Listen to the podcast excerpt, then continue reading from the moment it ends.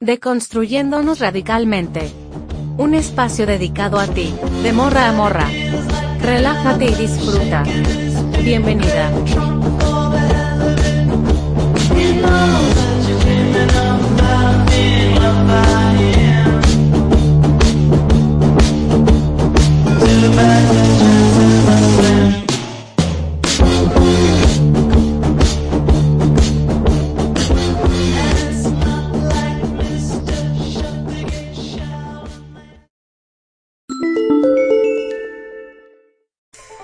Cerca del año 1500 a.C. se mencionaban recetas para detener el embarazo en el antiguo Egipto. Una de ellas incluía la fruta inmadura de la acacia, dátiles y cebollas trituradas con miel. Hasta principios del siglo III, cuando empezó a imponerse una moral precristiana, en el mundo greco-romano el aborto no fue considerado ni crimen ni delito. El documento cristiano más antiguo de condena al aborto que se conoce es la doctrina de los doce apóstoles. De alrededor del año 100, el aborto era equiparado como pecado a la inmortalidad sexual. Hasta mediados del siglo XVIII, aquello que crecía en el útero materno era considerado solo como un apéndice del cuerpo de la madre, parte de sus vísceras y recién se animaba, es decir, alma y cuerpo se unían en el, en el momento del nacimiento antes de mediados del siglo XIX en Estados Unidos, las drogas para inducir abortos se anunciaban en los periódicos y se podían comprar en farmacias, incluso a través del correo, como las pastillas de raíz de algodón, conocidas como reguladores femeninos. Las leyes contra el aborto se generalizaron en la segunda mitad del siglo XIX, más para evitar envenenamientos que por una cuestión moral, política o religiosa. Para 1900 era ilegal, excepto en casos donde corría peligro la muerte de la madre, Aún así, las mujeres continuaban abortando a puertas cerradas o en casas privadas.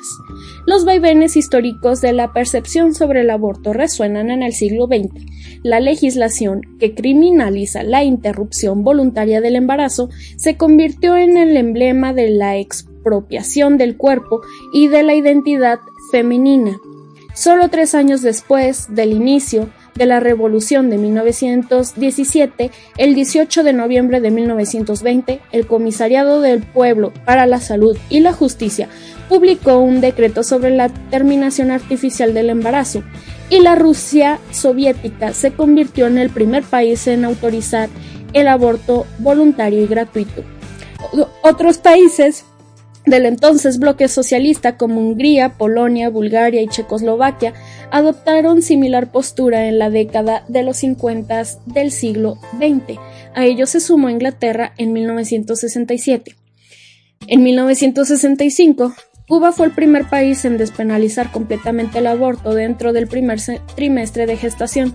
En 1975, Estados Unidos declaró la legalidad del aborto, lo que impulsó que esta práctica se extendiera por Europa con Francia, Austria y Suecia en ese propio año, Alemania Occidental y Dinamarca al año siguiente, Luxemburgo en 1978, Holanda en 1981, Portugal en 1984, España en 1985, Grecia en 1986 y Bélgica en 1990. En América Latina y Caribe, además de Cuba, Guyana, Guyana Francesa y Puerto Rico, permiten la interrupción voluntaria del embarazo. Uruguay y Ciudad de México se sumaron a esa lista en 2012 y 2007 respectivamente. En 2021, Argentina se suma a la legalización del aborto.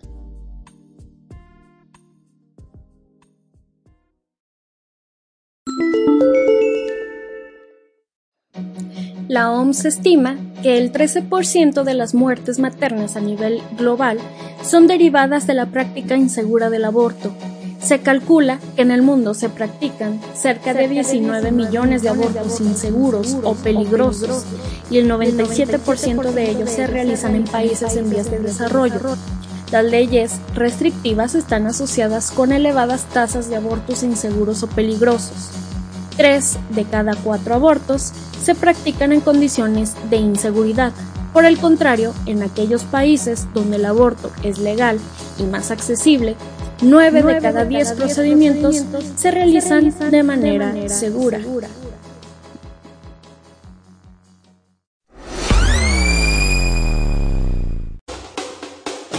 Nosotras, las mujeres, estamos hartas de los argumentos religiosos y prejuiciosos que frenan las leyes en los países para poder acceder a condiciones dignas de salud para abortar. No es una cuestión de creencias, de fe, información falsa, Recordemos que México es un país laico y que muchos de estos argumentos pro vida están basados en la desinformación, ignorancia, misoginia y odio. Estamos cansadas de ser ciudadanas de segunda, sobre todo en algunos estados de México, donde se prioriza aprobar y discutir leyes de identidades de género, leyes trans y un sinfín de supuestas leyes distractoras del verdadero problema que sigue favoreciendo a los hombres bajo una falsa premisa de progresismo. Estamos cansadas de vivir con miedo en caso de quedar embarazadas y querer abortar, o abortar e ir a la cárcel en los estados donde somos condenadas por eso. Las mujeres merecemos una vida digna, que el Estado nos garantice un sistema de salud y que reconozca nuestro derecho a la libre decisión de nuestro cuerpo y nuestra vida. El aborto, al ser un tema polémico, todos quieren opinar sobre el cuerpo de las mujeres, cómo deben de llevar su vida sexual y juzgándolas con reduccionismos simplistas de mala mujer, puta, virgen, deben de cerrar las piernas, etc. Cuando nadie le dice al hombre cómo llevar su sexualidad y tampoco llega a ser juzgado por eso. Los supuestos argumentos que recaen en cosas como la vida del bebé, la importancia del feto, no son más que chantajes que poco o nada tienen que ver con la vida real. Las personas pro vida no son más que personas incongruentes, ignorantes, misóginos, muchas veces clasistas, hipócritas y antiderechos. Digamos las cosas como son. No están a favor de los niños, ni de los bebés, ni de la vida. Están condenando la vida de las mujeres por un capricho egoísta sin fundamentos reales de hacerlas parir que muchos hombres den su opinión cuando no saben siquiera lo que es menstruar cada mes. El interés de los provida por el aborto llega hasta que obligan a parir a las mujeres. De ahí en adelante no les interesa más lo que suceda. No queremos más hombres opinando sobre el cuerpo de las mujeres como llevan haciéndolo desde hace siglos atrás. La que quiera abortar, que aborte. Y al que no le parezca, que no nos estorbe,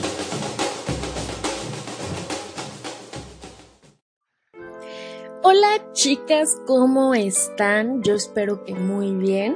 Como ya leyeron en el título, vamos a hablar sobre los mitos del aborto y también de algunos datos. Para esto tenemos a la maravillosa Jaja de la Tierra.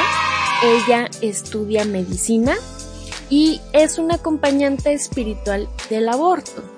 Pero antes recuerden que pueden seguirme en iBox, Apple, Spotify, Google, Anchor, Deezer y ahora también en SoundCloud para las que estén interesadas. Y si ya me siguen, muchas, muchas, muchas, muchas gracias por apoyar a pequeñas podcasters como yo. Me ayudan muchísimo a crecer, la verdad. Y bueno, Recordando el motivo del 28 de septiembre, el propósito de este episodio es hablar detalladamente sobre el aborto, así que les traigo a esta experta que seguramente les despejará muchas dudas o posiblemente les pueda aportar más información. Así que pues nada, las dejo con ella. gracias, gracias a ti por haberme invitado. Soy fan número uno de tu podcast y me siento como, o sea, de que en el show de Ellen DeGeneres algo así, una celebridad invitada al podcast de la B. ¡Wow! Ay, te amo mucho y siempre es un placer compartir estas cosas contigo. O sea, de que eh, en el activismo o en la vida o, o en las pedas con aguas locas siempre me encanta estar contigo, mí te amo mucho. Y, y pues sí. Como dice Beth, el día de hoy vamos a estar hablando un poquito de, eh, bueno, lo que consiste una interrupción del embarazo. les voy a hablar un poco de, los aspectos científicos, médicos eh, que están detrás de este proceso y vamos a abordar unas cuantas eh, ideas erróneas que andan volando por ahí, unas de las dudas más frecuentes al, momento de, estar, de estar por empezar el proceso de interrupción o incluso después. Y también a contestar algunas de, las preguntas más frecuentes que las compas suelen tener cuando se tocan estos temas, ¿va? Primero que nada, este, ¿qué es un aborto? ¿En qué consiste un aborto? Eh, llamamos aborto a la interrupción del embarazo antes de finalizar el segundo trimestre de embarazo. O sea, se eh, interrumpir este proceso antes de los seis meses. ¿Por qué? Después de los seis meses, si bien no es lo más recomendable, no es lo ideal, el producto ya puede sobrevivir por sí mismo fuera del útero, o sea, en incubadora y con, muchos cuidados, pero el producto ya podría sobrevivir, entonces ya no se considera un aborto como tal. Pero antes de eso, este, sí requiere todavía de, del ah, espacio dentro del útero para poder eh, continuar existiendo, continuar viviendo. ¿Cuál es, el, método 100%, seguro para abortar? Como tal, existen los abortos espontáneos, que es cuando tu mismo cuerpo eh, rechaza el producto y, lo expulsa por sí mismo, y los que nos interesan ahorita, que son los abortos inducidos. Tenemos dos tipos, el médico, que es con medicamentos, y el quirúrgico, que es este, un poquito más invasivo, eh, pero pues igual este, de que funciona, funciona. De hecho, el aborto médico, el, ahora sí con medicamentos, tiene un pequeño margen como del 2% aproximadamente en que, eh, de error, o sea, un pequeño margen de error. Mm, para que sepan más o menos qué show, este, para realizar un aborto con medicamentos tenemos tres oportunidades, tres tiros y para eh, que el cuerpo logre expulsar como todo el producto. O sea, lo intentamos una vez, tu dosis de miso, si no funciona, nos esperamos unos cuantos días, un par de semanas, depende, lo intentamos otra vez, y si no funciona, lo intentamos una última vez, y si de plano ya tu cuerpo nomás no está queriendo cooperar, procedemos con algo un poquito diferente. Pero fuera de eso, este, ambos son muy, muy, muy seguros.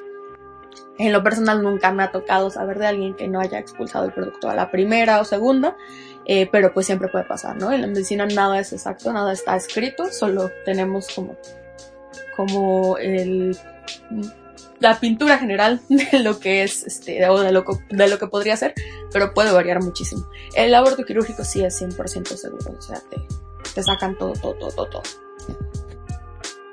Recomendaciones para abortar. ¿Es mejor ir a una clínica gratuita? Fíjate que esa es una muy buena pregunta, ¿eh? Este. Y. Y depende, depende mucho. O sea, entre ir a una clínica gratuita o quedarte en tu casa, la decisión está en ti completamente, en ti que vas a iniciar el proceso. Eh, ¿Por qué? Porque, bueno, una clínica este, es un ambiente controlado, está, está bonito, está limpio, eh, te piden que lleves un acompañante. En la mayoría de las, de las clínicas en Ciudad de México al menos te piden que lleves un acompañante. Este, hay médicas, hay enfermeras este, que están ahí como revisando que esté todo bien, si necesitas algo y así. Eh, pues el espacio es cómodo, silencioso tranquilo, bueno, silencioso entre comillas. Y pues si ¿no? Cualquier cosita ahí están, este, hay gente ahí lista para, para cualquier situación que pueda darse, pero no deja de ser un hospital o sea, todo blanco, huele a cloro, este, ruidos de hospital, eh, un montón de morras, un montón de morras que a lo mejor mucha gente desconocida. Eh, pues sí, ah, y aparte los profetas afuera, porque nunca faltan, nunca faltan afuera de cada clínica los profetas evangelizadores que te intentan convencer de que te eches para atrás. Entonces, si no vas, este, si no vas preparada emocionalmente para eso, sí puede ser un poco abrumador, como que tantas cosas. Y hacerlo en tu casa, pues ok, no es un ambiente tan controlado, ¿no? A lo mejor y, está tu perro ahí haciendo ruido, a lo mejor, no sé, tienes hijos, a lo mejor pásale la basura, este, te toca la vecina y así, pero pues es tu ambiente seguro, es tu espacio seguro, conocido, tu cama, tu almohada, este, te puedes acostar a ver series, mm, si están tus amigas ahí, pues están ahí echándote la mano, te hacen tecito, puedes dormirte, puedes darte un baño calientito, esas cosas. Entonces, en lo personal, yo siempre eh, les recomiendo que, que si pueden hacerlo en, en, su casa, si tienen un espacio cómodo en su casa para hacerlo, eh, pues lo hagan ahí. Siempre está la opción de que, de que puedan hacerlo en casa de alguien más, pero lo ideal siempre es hacerlo en tu casa. O sea, el tener tus cosas, el tener como tu espacio, da mucha tranquilidad durante ese momento que es tan, tan, tan, tan necesaria, porque independientemente de si tu proceso es fácil o no, es algo que conlleva mucho estrés. Entonces, entre más leves te puedan ser las cosas, mucho mejor. Eh, hay algunas compas que, pues, a lo mejor lo están haciendo como escondidas de su mamá, o escondidas de su pareja, o cosas así, y no es tan fácil como poderse tomar todo el día eh, encerrado en su cuarto para pues, llevar este llevar a cabo esta interrupción. Entonces pues se buscan otras opciones. Pero eh, pues sí a su consideración. Y recomendaciones en general mm, creo que lo más importante lo más, más, más importante es que busquen acompañamiento eh, no acompañamiento de, o sea, sí, que tengas a tus amigas ahí, que tengas como a tu red de apoyo y eso, pero eh, creo que lo más importante es que busques una acompañanta, alguien especializado en llevar a, cabo interrupciones de, embarazos, porque en, internet hay tanta información sobre cómo hacerlo, o sea, hasta la página de la OMS tiene como cómo llevarlo a cabo de fe a pa pero como les digo, en la medicina nada es exacto, todos los cuerpos son diferentes. No es tan fácil como tomarte tus pastillitas y se acabó. Muchas cosas pueden ocurrir, eh, depende de, de, lo que sea tu situación. A lo mejor necesitas más pastillas, a lo mejor necesitas menos pastillas. A lo mejor si eres alérgica a tal cosa tenemos que hacer algo diferente. Eh, la acompañante te va a preguntar muchas cosas que a lo mejor tú crees que no, no tienen nada que ver, pero que a la larga podrían ser la diferencia entre que salga bien o que salga mal.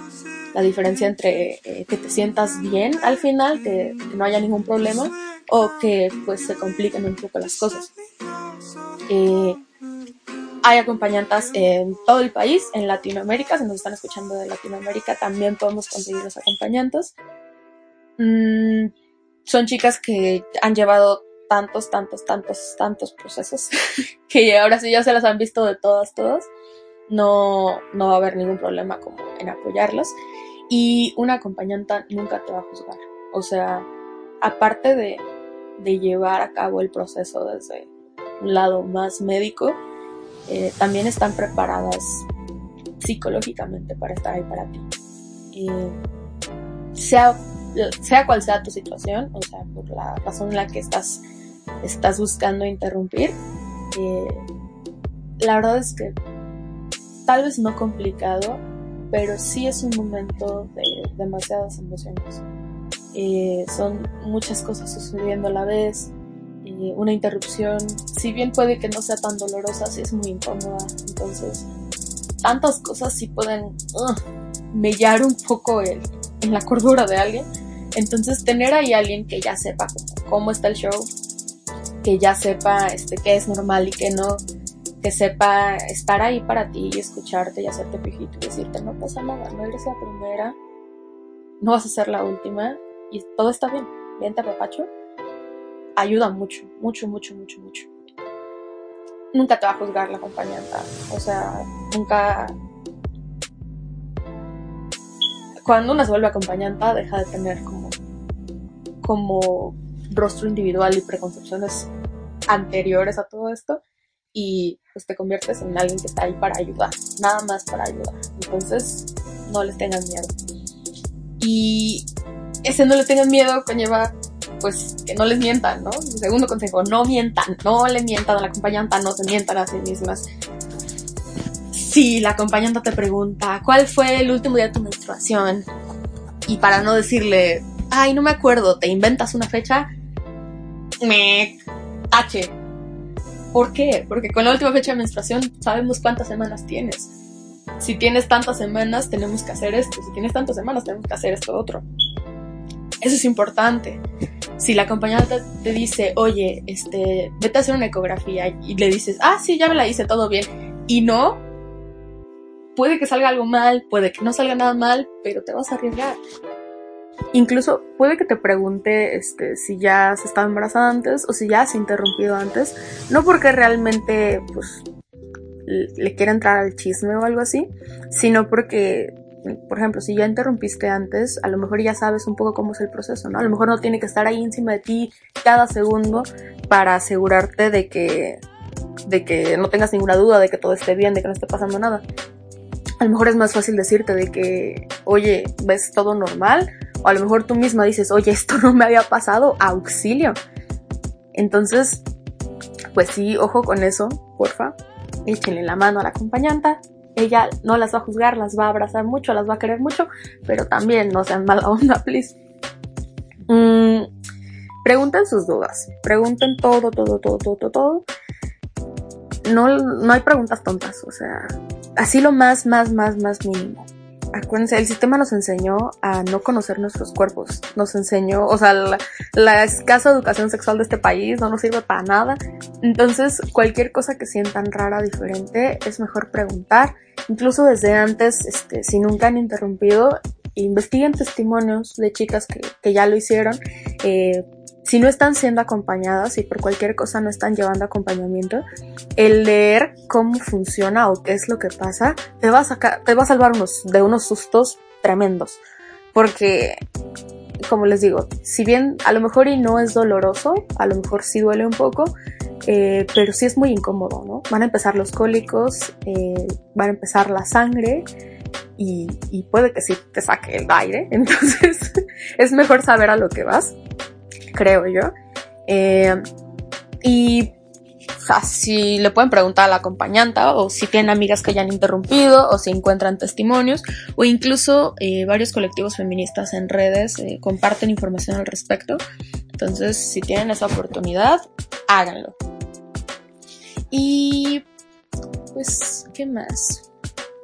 Apóyense de sus amigas. Eso, justamente. Apóyense de sus redes, de sus amigas.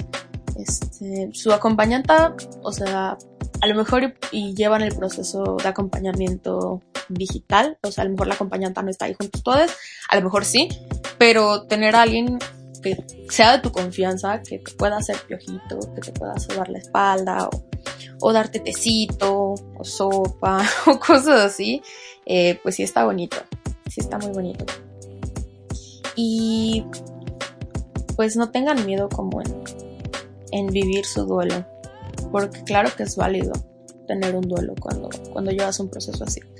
Eh, yo no soy acompañante como tal, o sea, yo no llevo los procesos como tal, yo llevo nada más la parte espiritual de, de lo que es el duelo y, y dejar ir y, perdonarte y perdonar y, y soltar todas estas energías que andamos cargando. Y es lo que más me ha tocado ver, que, que muchas chicas sienten culpa por sentir culpa. Es como, ¿con qué cara siento culpa si yo lo decidí? O, o me siento muy hipócrita sintiéndome triste al respecto si yo fui la que dijo, ok, va, vamos a interrumpirlo. Eh, si yo fui la que decidí, pues no continuar. Y, y al contrario, o sea, es, es un proceso mucho más difícil de lo que parece. Eh, no el interrumpir en general, sino la decisión de interrumpir.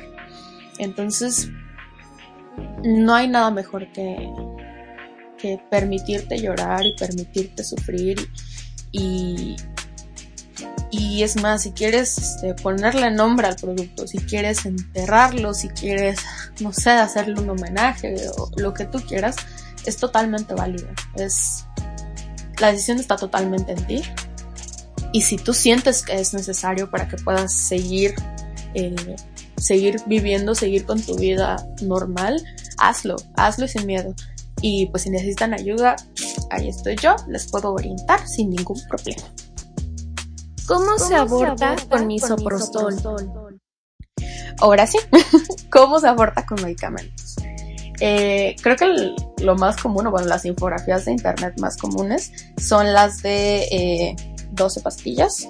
Se toman, sea, tomas 4 pastillas de 200 microgramos de misoprostol, las pones debajo de tu lengua, y esperas media hora, te las pasas y esperas 3 horas. Después de las 3 horas, otras 4 pastillas debajo de la lengua, media hora te las pasas, otras 3 horas, 4 pastillas debajo de la lengua, media hora y listo. Ese es como el estándar, que más o menos es eh, para interrupciones entre 6 y 12 semanas, o sea, mayores a 6 semanas, menores a 12, como lo ideal. Eh, el misoprostol lo que hace es crear contracciones en tu útero que hacen que el producto salga solo, o sea, lo expulsa. Mm, cuando tienes menos de 6 semanas, el producto es tan pequeño, tan, tan, tan, tan, tan pequeño, que es muy difícil que salga por sí solo.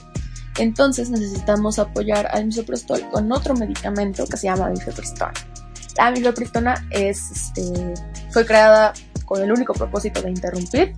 Eh, lo que hace es que bloquea las hormonas del embarazo, se podría decir que pausa el embarazo, y 24 horas después empiezas con tu con tus dosis de miso y ellas ya cortan por completo.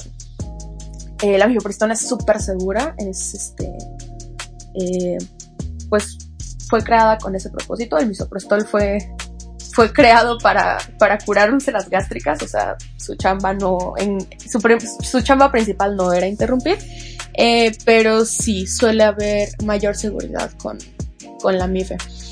Mm, y después de las 12 semanas es un poco delicado. Hay muchas acompañantes que no se avientan a, llevar procesos mayores a 12 semanas porque es, si bien no tiene, tiene un índice un poco mayor de riesgo, no tanto porque sea peligroso, sino porque muchas cosas se pueden complicar.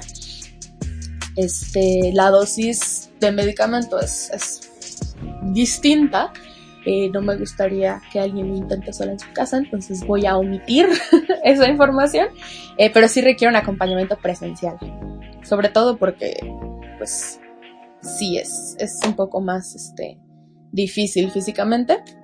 Sí se puede, claro que se puede, como les decía, una interrupción es antes de terminar el segundo trimestre, o sea, hasta las 20 semanas todavía se puede interrumpir.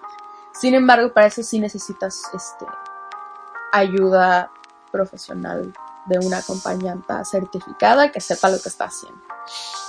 ¿Dónde se consigue el miso? Pues eh, en farmacias, en el súper.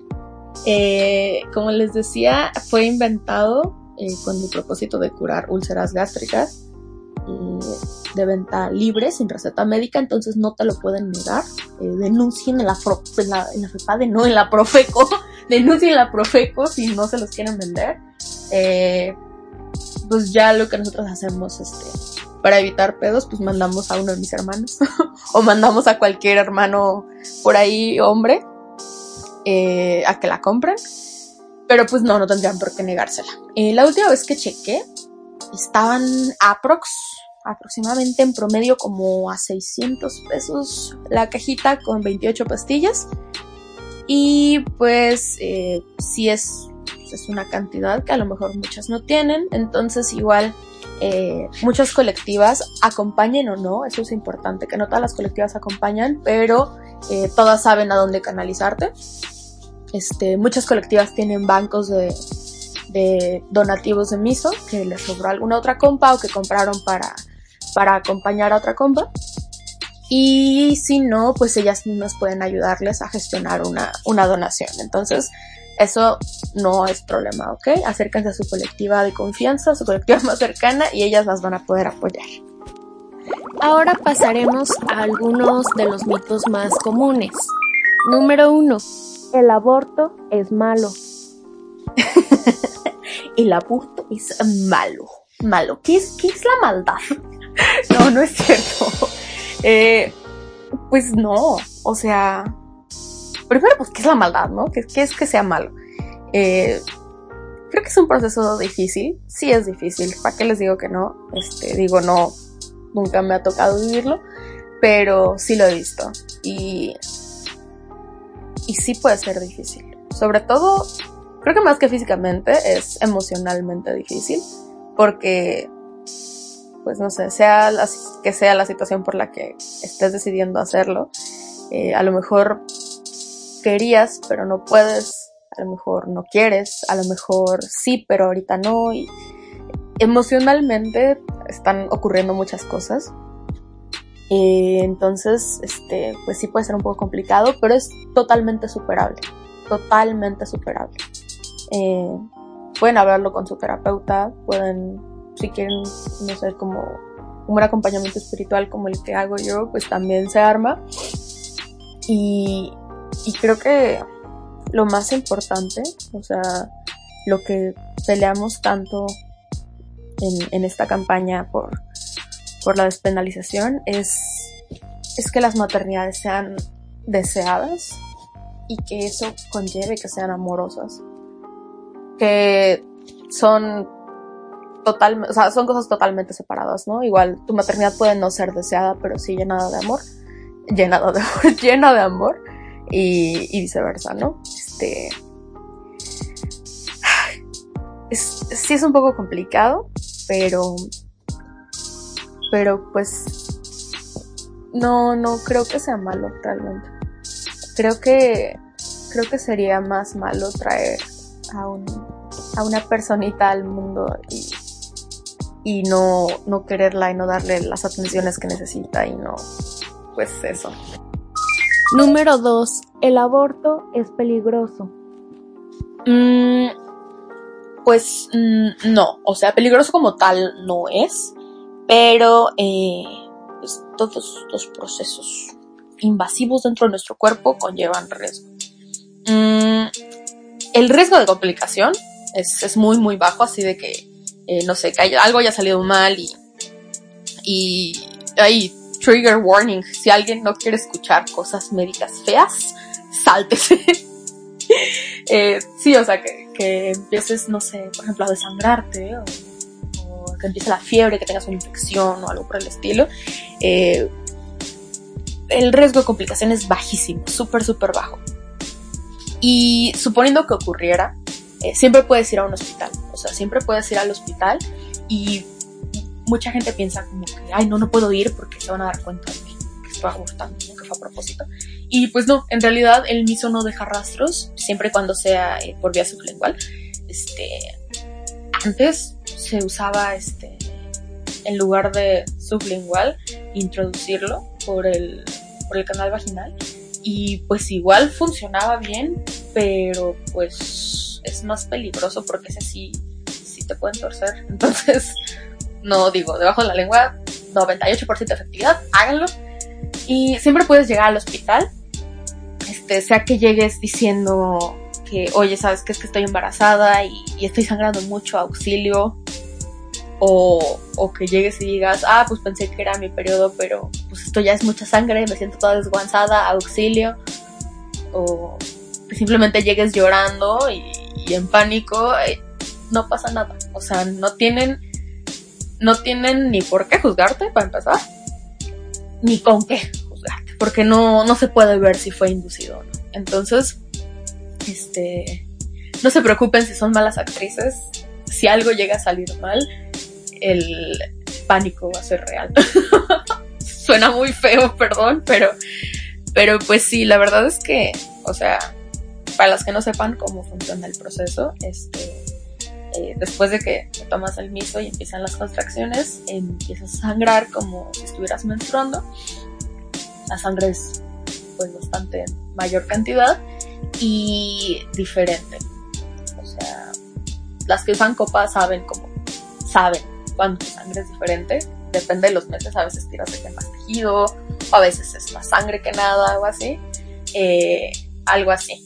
Sea, a lo mejor empiezas a aventar sangre, de repente avientas tejido, de repente es más tejido que sangre, de repente es más sangre que tejido. Entonces, la verdad es que sí es, es una menstruación diferente.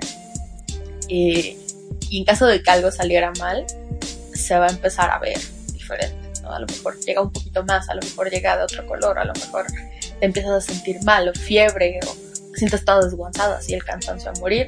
Entonces, eh, pues no, no se preocupen si no saben actuar, les van a creer, no pasa nada. Número 3. El aborto es extremadamente doloroso. Ay, pues, pues ¿para qué les digo que no? Sí, sí, sí, la verdad sí duele. O sea, las contracciones que crea el miso son, eh, pues ahora sí que cólicos a la octava potencia, entonces sí puede llegar a ser algo doloroso, pero bueno, nada que, que un paracetamol no solucione. Lo ideal es tomar paracetamol, este, no ibuprofeno, no que loco, y por favor nunca jamás en la vida aspirina, porque con la aspirina sí te me desangras. Y si no les gusta como usar tantos medicamentos, siempre está la opción más holística, este de hierbitas, mmm, el saquito de semillas calientito, así de que en tu pancita o, o en tu cintura. Eh, hay, sí hay muchas opciones, la verdad sí, no tiene por qué ser algo insoportable.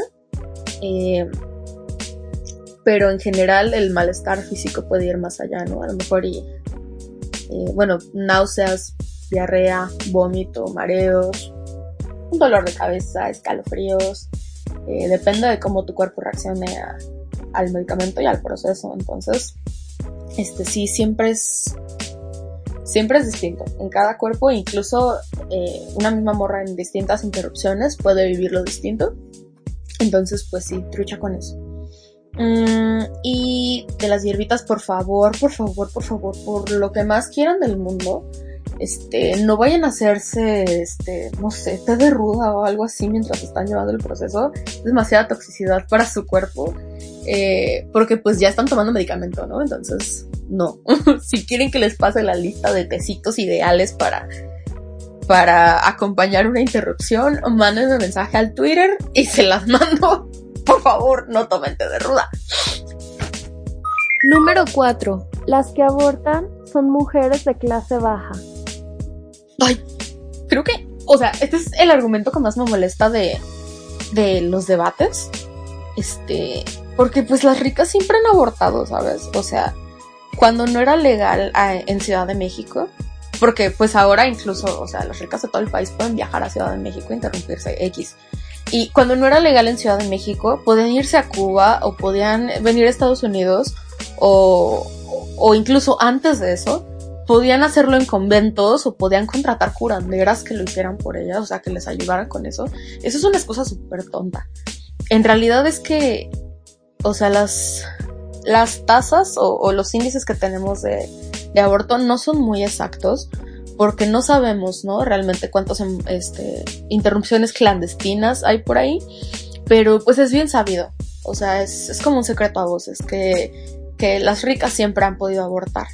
Y desgraciadamente las de clase baja son las que más mueren porque no, no tienen los medios para hacerlo de forma correcta. Número 5. Si abortas, te puedes hacer infértil. Mm, no, tampoco. No sé de dónde sacaron eso. O sea, de qué, de qué parte de seguro se lo sacaron. Ay, a mis, perdón, perdón, si no puedo decir groserías. Este, no, nada que ver. Eh, aunque, bueno, o sea, primero, el aborto con medicamentos, pues no, o sea, el contrario a lo que se piensa, el miso no trae nada hormonal, o sea, no trae nada que pueda estabilizarte hormonalmente, pero, pero, eh, un aborto quirúrgico sí está relacionado con eh, problemas para embarazarse a futuro, pero tendrías que eh, haber pasado por varios abortos quirúrgicos, o sea, estamos hablando de cinco o seis abortos quirúrgicos para eh, que empieces a tener problemas porque, mm, bueno, otro trigger warning, sáltense si no quieren escuchar cosas médicas feas. Eh, cuando hacemos, por ejemplo, eh, bueno, el que se considera como legrado, ya nos hacen legrados, pero cuando hacemos eh, una aspiración o una, bueno, sí, una aspiración, este, como el video de Epal en mi piernita, pues tal cual te aspiran. Y hay uno un poquito más agresivo todavía, que es el que se utiliza después de las 12 semanas, que se llama dilatación-evacuación. Eh, este proceso sí es, sí es un poquito más este, doloroso físicamente, más incómodo. Eh, te dan ciertos medicamentos para que puedas dilatar bien. Entra un, un patito, un espéculo como el que se usa para, para hacer este Papa Nicolau. Y eh, empiezan a sacar con las pinzas los trocitos de tejido. O sea, empiezan tal cual, raspan eh, las paredes del útero para poder sacar como todo el tejido que quedó ahí alojado. Y, y, pues ese proceso de estar raspando, pues sí conlleva unas cuantas lesiones internas en el útero que son muy pequeñas, o sea, lesiones muy, muy pequeñas. Pero si estamos hablando de que ya fueron cinco o seis abortos quirúrgicos, pues ya las lesiones son muchas y este, eh, pues los sacos gestacionales ya no pueden agarrarse de ahí y entonces sí conlleva problemas para embarazarse. Pero pues es muy muy raro, ¿eh? No pasa nada. Número 6. El embrión sufre en el proceso del aborto. Eh, no. ¿El embrión siente? Sí. ¿Sufre? No. Son cosas muy distintas. Y también ahí hay muchos problemas como en los argumentos en redes sociales. Porque las terminales nerviosas, o sea, el sistema nervioso como tal, eh, empieza a funcionar a partir de la octava semana de gestación. O sea, a la octava semana, podríamos decir que a la novena semana, el feto ya siente, se empieza a sentir cosas. Pero eso no quiere decir que le duela. No es hasta la semana 20 que empieza a diferenciar el tacto común del dolor. O sea, las terminales nerviosas nociceptivas del dolor eh, no se logran desarrollar hasta la semana 20. Entonces, antes de eso, eh, pues el feto sí siente cosas, pero no logra sentir dolor. No sé si me explico, o sea, no logra diferenciar lo que es el dolor de, pues, del tacto común. Entonces, no. Eh, como les decía, un aborto es antes de las, de las 20 semanas, entonces no se preocupen. El, feto no va a sentir más que cuando ya esté listo para salir, entonces todo bien. Número 7.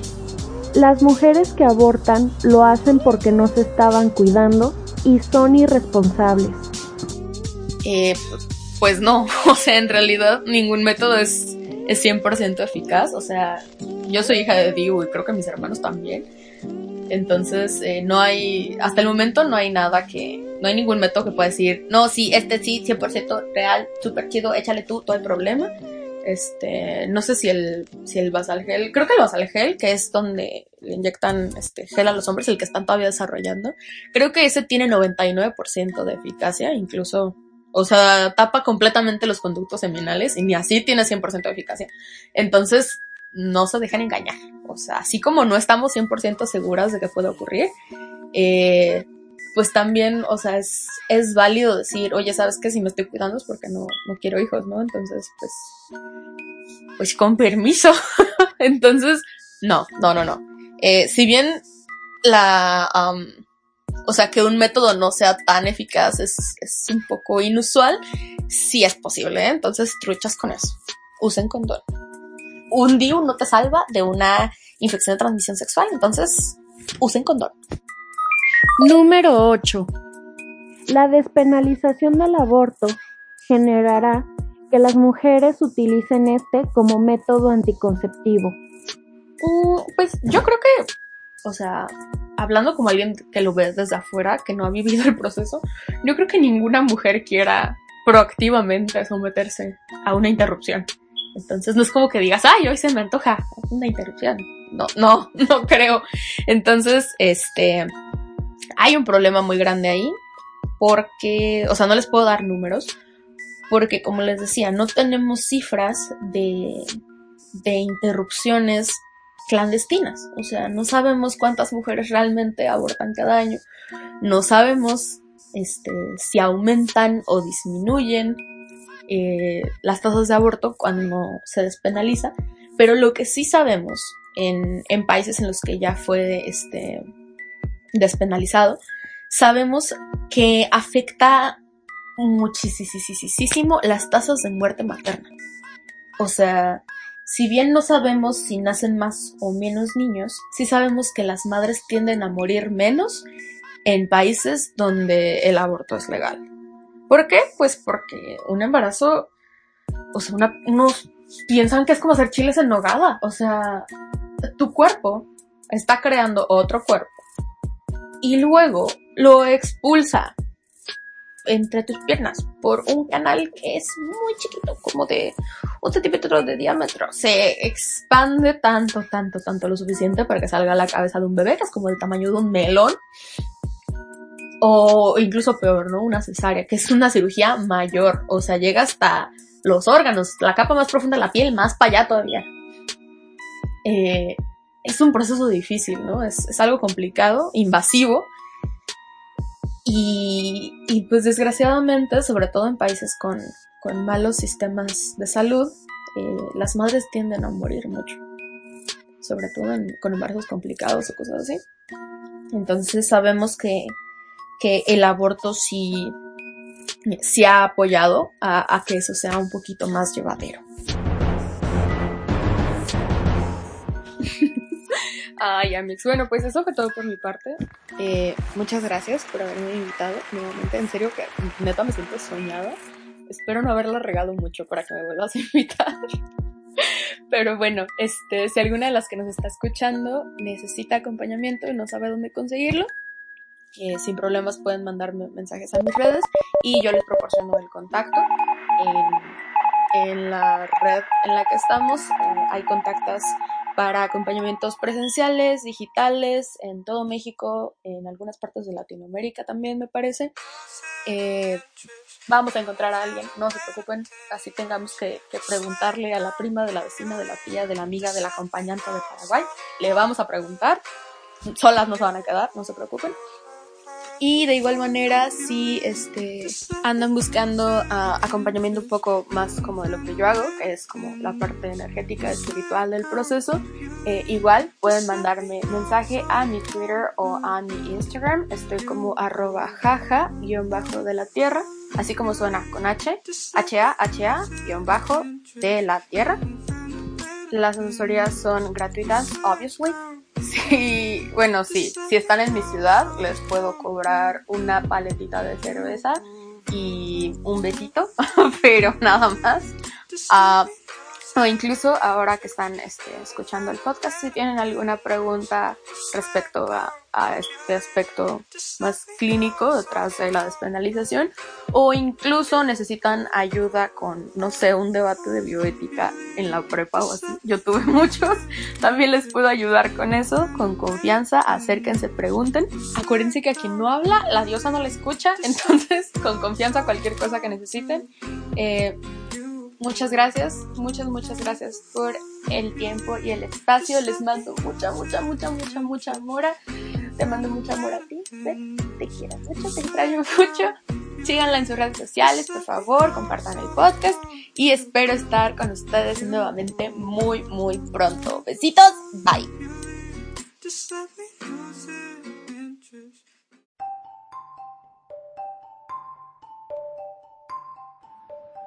Bueno, chicas, y eso fue todo por esta episodia.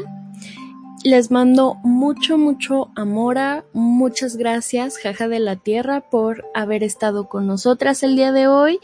Espero que les haya servido mucho. Recuerden que nosotras no, no somos las expertas, no es la verdad absoluta.